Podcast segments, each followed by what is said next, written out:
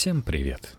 Попалась мне такая трогательная история, что я просто не смог пройти мимо. И решил, что там достаточно переживаний, чтобы обозначить это как пятничное чтение. Диссидент и пионерка или история несостоявшегося предательства. Текст Юка Лещенко для «Такие дела». Это было очень давно. Жить было темно и страшно – Однажды я познакомила маму на остановке с дядей Сашей. Тяжело быть маленьким толстым пионером. В 6 утра надевать колючие колготы, которые через полчаса уже сползут и соберутся в складки на коленях. Платье, передник, завязывать галстук правильным узлом, а не как некоторые, вроде косынки на шее. На классном часе вчера обсуждали, что у настоящего пионера – Галстук для гордости, а не для красоты. Пасютина вызвали к доске и отсчитали, потому что он на переменах снимает галстук и прячет в карман, а потом носит мятый. Пасютин хулиган и позор класса. Он залез на подоконник и кричал оттуда ужасную частушку про Ленина. «Это что за мужичок лезет на броневичок? Кепку мятую он носит, букву «Р» не произносит». И все смеялись. А я подошла и сказала, что если он будет так себя вести, его исключат из пионеров. «Дура очкастая!» – ответил он. «Жаловаться побежишь». Пасютин в моем тимурском звене. Вожатая дала нам первое задание – навестить ветерана. «Это очень важный ветеран», – объяснила вожатая. «Персональный. Вручите ему открытку и поздравите. Спросите, чем помочь». Я волновалась. Представляла, как мы придем с гвоздиками, как он нам обрадуется, будет поить чаем и рассказывать про боевые подвиги. Ветеран встретил нас в трусах и майке. От имени пионерской организации поздравляем вас с 67-й годовщиной революции, прокричала я. Идите в жопу, сказал ветеран и захлопнул дверь. Я не поняла. Я, конечно, знала, что есть такое слово. Были слова и похуже. Но не от персонального же ветерана – я позвонила еще раз. И еще. Я давил на кнопку звонка, пока из соседней квартиры не вышла тетка в халате и не выгнала все наше тимуровское звено из подъезда. «Чего ты ревешь?» – сказал мне Пасютин на улице. «Нормальный дед. Мой тоже всех посылает. Вожатый только не стучи, слышишь?»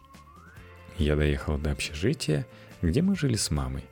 Один автобус, второй автобус – Водители меня узнают и пускают постоять за поручнем рядом с собой. И только возле дома поняла, что так и сжимаю в руке три гвоздики и открытку. Запихала их в мусорку. Следующие три дня пряталась на переменах в туалете от вожатой. Не представляла, как ей рассказать такое позорное. Вожатая ни о чем не спросила. Я очкарик в попе шарик, отличница, ябеда-корябеда, Юлька-барабулька – я прочитала все книжки про пионеров-героев и знаю почти наизусть повесть о настоящем человеке. На политинформациях по вторникам я рассказываю про ястребов Пентагона. Больше всего я боюсь ядерной войны и стоматологов. На уроках рисования я грызу ногти и смотрю в окно. Там серое небо и ворона на ветке. Учитель Владимир Ильич останавливается возле моей парты и тоскливо говорит. «Лещенко, что это за каша у тебя в альбоме? Это зимняя ночь, говорю я. Владимир Ильич вздыхает. У него один глаз стеклянный. Мне так жалко Владимира Ильича, что, кажется, я его люблю. Я тайком оставил на его столе три апельсина. Маме к празднику выдали продуктовый набор. Апельсины были красивые, живые и пахли солнцем. Хулиган Пасютин стащил апельсины – Владимир Ильич никогда не узнает о моей любви. Нам нужен кто-то, кто бы нас любил. Мы живем вдвоем с мамой в семейном общежитии при роддоме. Мама все время на работе. Она спасает младенцев. У нее суточное дежурство, парсобрание, ночные вылеты на кукурузников в область, опять дежурство. Я возвращаюсь из школы, ем холодный суп, потому что лень его греть, делаю уроки и читаю – Дни такие длинные и темные. У меня нет друзей. Все одноклассники живут рядом с школой. А я далеко. Когда становится совсем тоскливо, я иду к маме на работу. Мне дают халат, Я пью чай в ординаторской, слоняюсь по коридорам, заглядываю в палаты. Женщина угощает меня конфетами. Иногда врачи окликают меня. «Юлька, на кесарево хочешь?» Я надеваю бахилы, маску, иду в операционную. Мне там нравится. Если все хорошо, хирурги и акушеры рассказывают анекдоты. Некоторые я не понимаю. От других мне стыдно и краснеют туши. Зато мама рядом. Уроки сделала? Сделала. Молодец. Про меня забывают.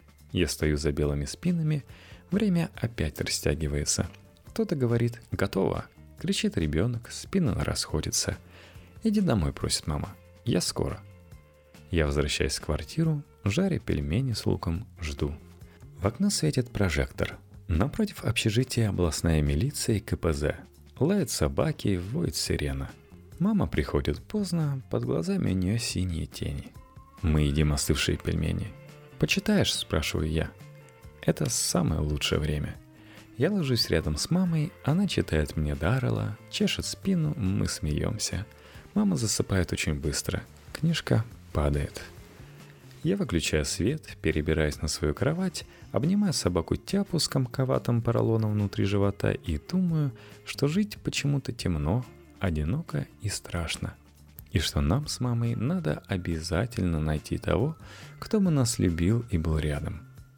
Ночью выпал снег. Я жду маму на остановке и смотрю на мужчину, сидящего на скамейке. Бородатый, в очках, курит, дым на морозе пахнет вкусно. У мужчины прозрачные зеленые глаза, как у русалки. Бородатая русалка, думаю я. Бородатая русалка в шапке-ушанке. Я улыбаюсь. Мужчина улыбается в ответ. «Привет», — говорит он. «Я знаю, что с незнакомыми разговаривать нельзя. Но сейчас день, солнце, вокруг другие люди, а мне так скучно стоять одной. Мама застряла в магазине. Там шумные сердитые очереди, борьба за сервелат и мандарины. «Здрасте», — говорю я. «А почему юная барышня такая грустная?» — спрашивает мужчина — «Я не барышня, я пионер», — строго отвечаю я. «Между прочим, курить вредно». «Жить тоже вредно», — говорит мужчина и выпускает колечко дыма. Я таращусь на него. Он странный, не похож на других. Оранжевый шарф, кольцо на мизинце, черные волосы до плеч, круглые очки. И я вдруг рассказываю ему, как боюсь ядерной зимы. Наш класс водили в кинотеатр «Октябрь» смотреть фильм — я не спала после этого три ночи и рыдала в подушку, представляя, как мы застряли навсегда в бомбоубежище, а кругом только пепел и лед. Про хулигана Пасютина, который обозвал меня жабой сурдопереводом, и обиднее всего было из-за непонятного слова сурдоперевод. Про то, что на уроке учительница сказала встать всем, у кого мать-одиночки, чтобы сосчитать, сколько их будут кормить в столовой бесплатно – и я стояла одна посреди класса, а все смотрели. Он слушает так внимательно, что я вспоминаю про маму только когда вижу, как она бежит к нам через дорогу. У мамы почему-то испуганное и сердитое лицо, и она не замечает, что зеленые яблоки вываливаются из крупных ячеек авоськи и падают в снег. У мамы румянец во все щеки, меховая шапка сползла на левое ухо, и все равно она очень красивая, и тоже зеленоглазая. «Мама», — говорю я, — «знакомься, это дядя Саша». Шел по жизни, как законченный граф. «Ничего вы, девицы, не умеете, жрете всякую дрянь», — говорит дядя Саша, размахивая огромным ножом. «Сейчас я научу вас квасить капусту». Он стоит на нашей крохотной кухне, на столе лежат три белых кочана — он режет их с хрустом, мама смеется, она теперь часто смеется и приходит с работы почти вовремя. От зимы остался кашель, вата в оконных рамах и вкус лимонных долек. На кухне завелись острые ножи, джезва, мне нравится это слово, в нем есть что-то сказочное. Ручная мельница для кофейных зерен и новая сковородка. В комнате появился проигрыватель и полка для пластинок – в ванной бритого и третья зубная щетка. В шкафу две рубашки и кожаный пиджак. Когда я возвращаюсь из школы, дядя Саша всегда дома. Он лежит на диване в джинсах и белой майке, С блокнотом в руках, в огромных наушниках, рядом на журнальном столике чашка с кофе и стопка отпечатанных под копирку листов. Пахнет дымом и жареным мясом. Крутится пластинка. Я мою руки с мылом, переодеваюсь и сажусь рядом. «Привет юным леницам», — говорит дядя Саша. «Что на школьном фронте? Без перемен?» Я рассказываю, что была учебная тревога, и все бежали в бомбоубежище, что противогазы изнутри пахнут жженой резиной, и что Анна Брониславовна на уроке снимает под столом туфли и шевелит пальцами. И у нее на пять минут делается доброе лицо, что надо сдать макулатуру, а мое звено отстает, что Басютин пришел с фингалом и хвастался на перемене, что дал в морду одному там Павлику Морозову – Пасютин курил за школой, а тот его заложил завучу. «Как можно обзываться Павликом Морозовым?» – возмущаюсь я. Дядя Саша смотрит на меня, прищурившись, и говорит. «А давай я тебе стихи почитаю». «Ваши?» – восторженно спрашиваю я. «Нет, другого поэта, Бродского». «Про войну?» «Нет», — говорит. «Про любовь?» «Про любовь мне не очень интересно, но я старательно слушаю». «Ну как?» – спрашивает дядя Саша. «Ничего не понятно», – отвечаю я. «У Осадова лучше». Дядя Саша снова щурится, говорит. «Пионеры юные, головы чугунные». Я обижаюсь и ухожу на кухню. Но надолго меня не хватает. Я возвращаюсь, сажусь рядом.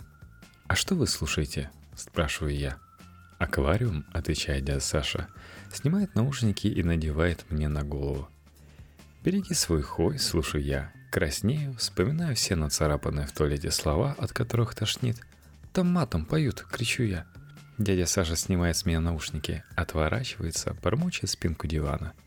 Безнадежно, безнадежно.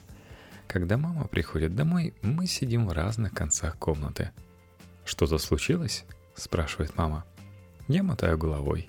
Дядя Саша улыбается. Мама целует его первым. Я вызывая капитана Африка. Дети слышат все.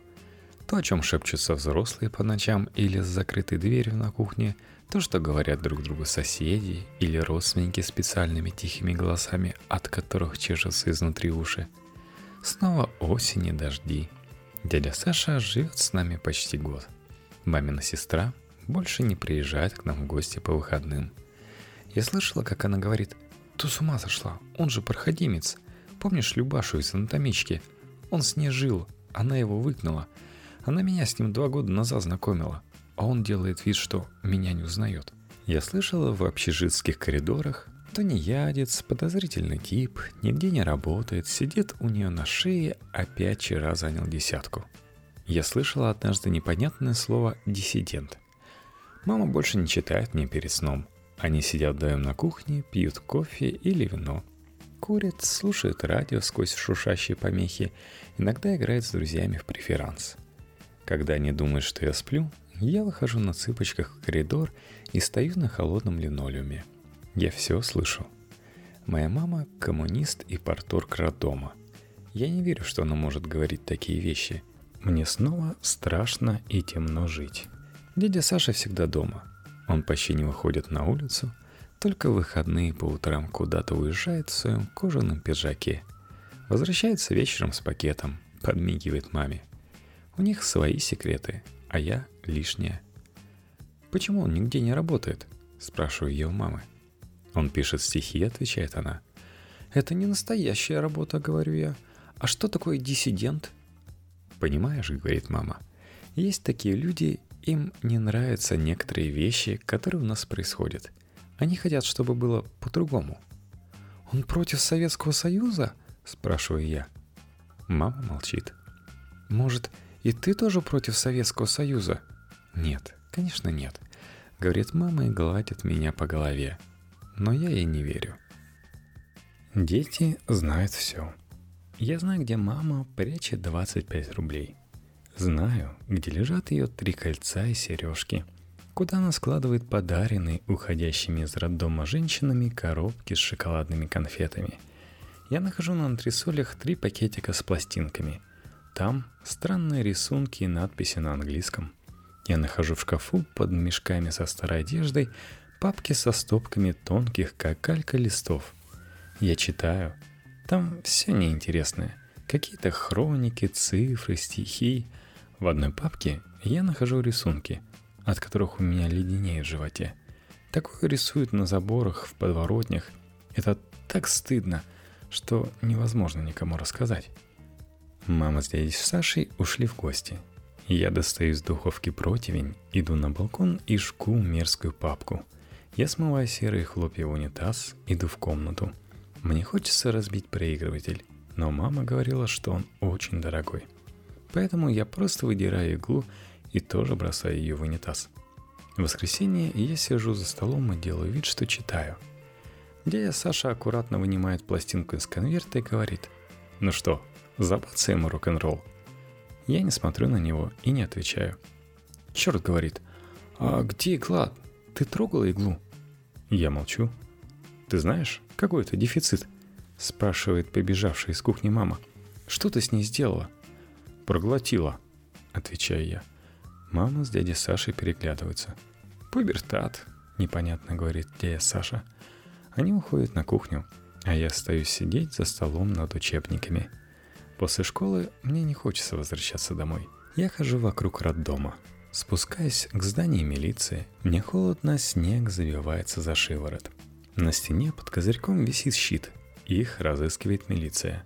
Я рассматриваю серые фотографии, читаю фамилии — Вижу знакомое лицо.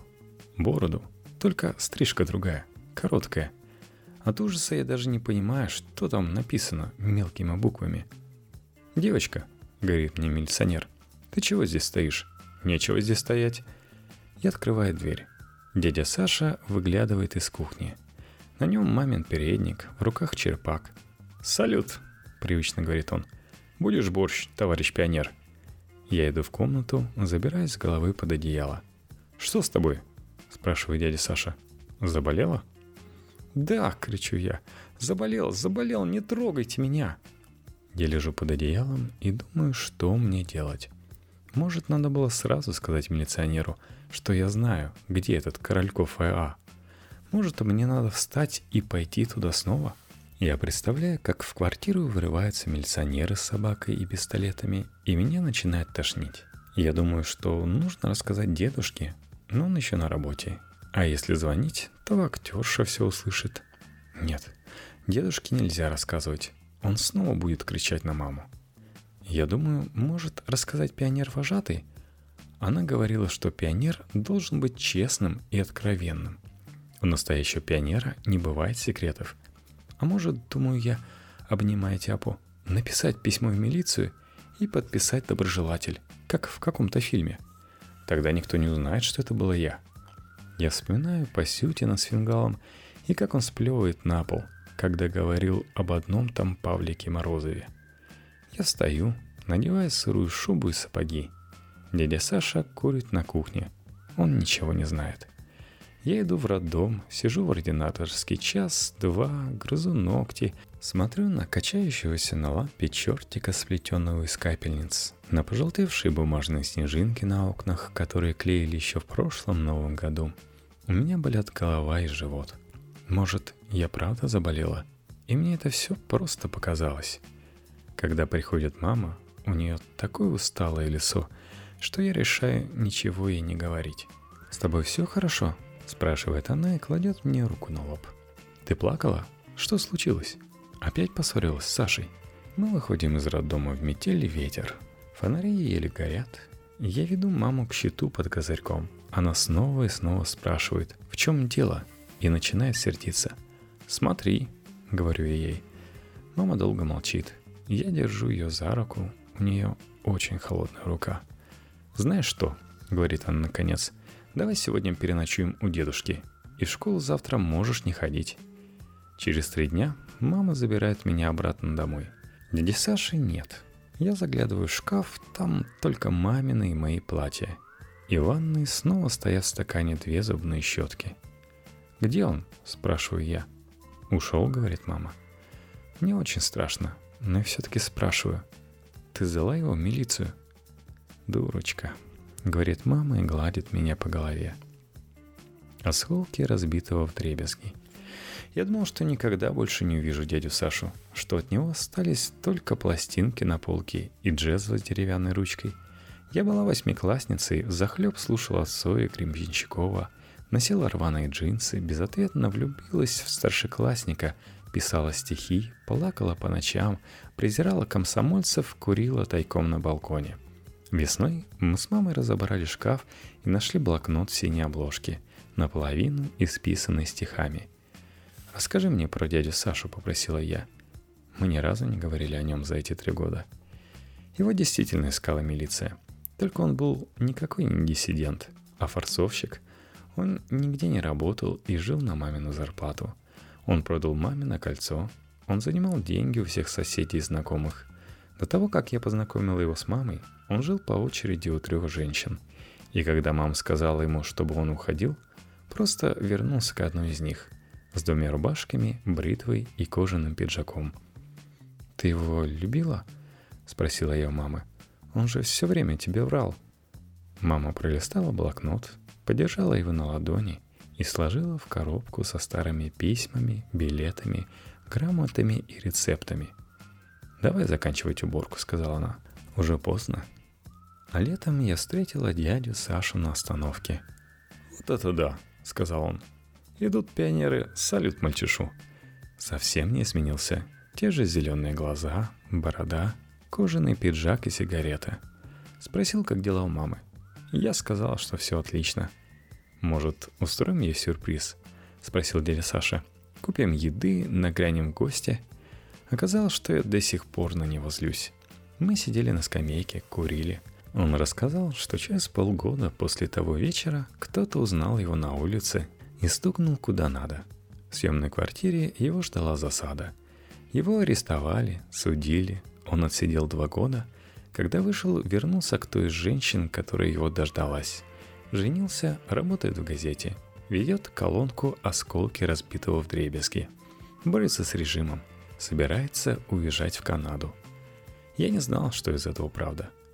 «А стихи пишете?» – спросила я – «Мне не до стихов», — сказал дядя Саша. «Выживать надо. Ну, мне пора. Маме пламенный привет. Еще увидимся». Маме об этой встрече я рассказала только через 20 лет. «Помнишь, — сказала я, — как я вас познакомила, как вы слушали голос Америки по ночам и как я сломала проигрыватель, чтобы вы не крутили Пинк Флойд, и сожгла распечатку Камасутры, и как чуть не сдала его в милицию?» «Дурочка», — сказала мама. «Все было совсем не так. Но это уже не важно.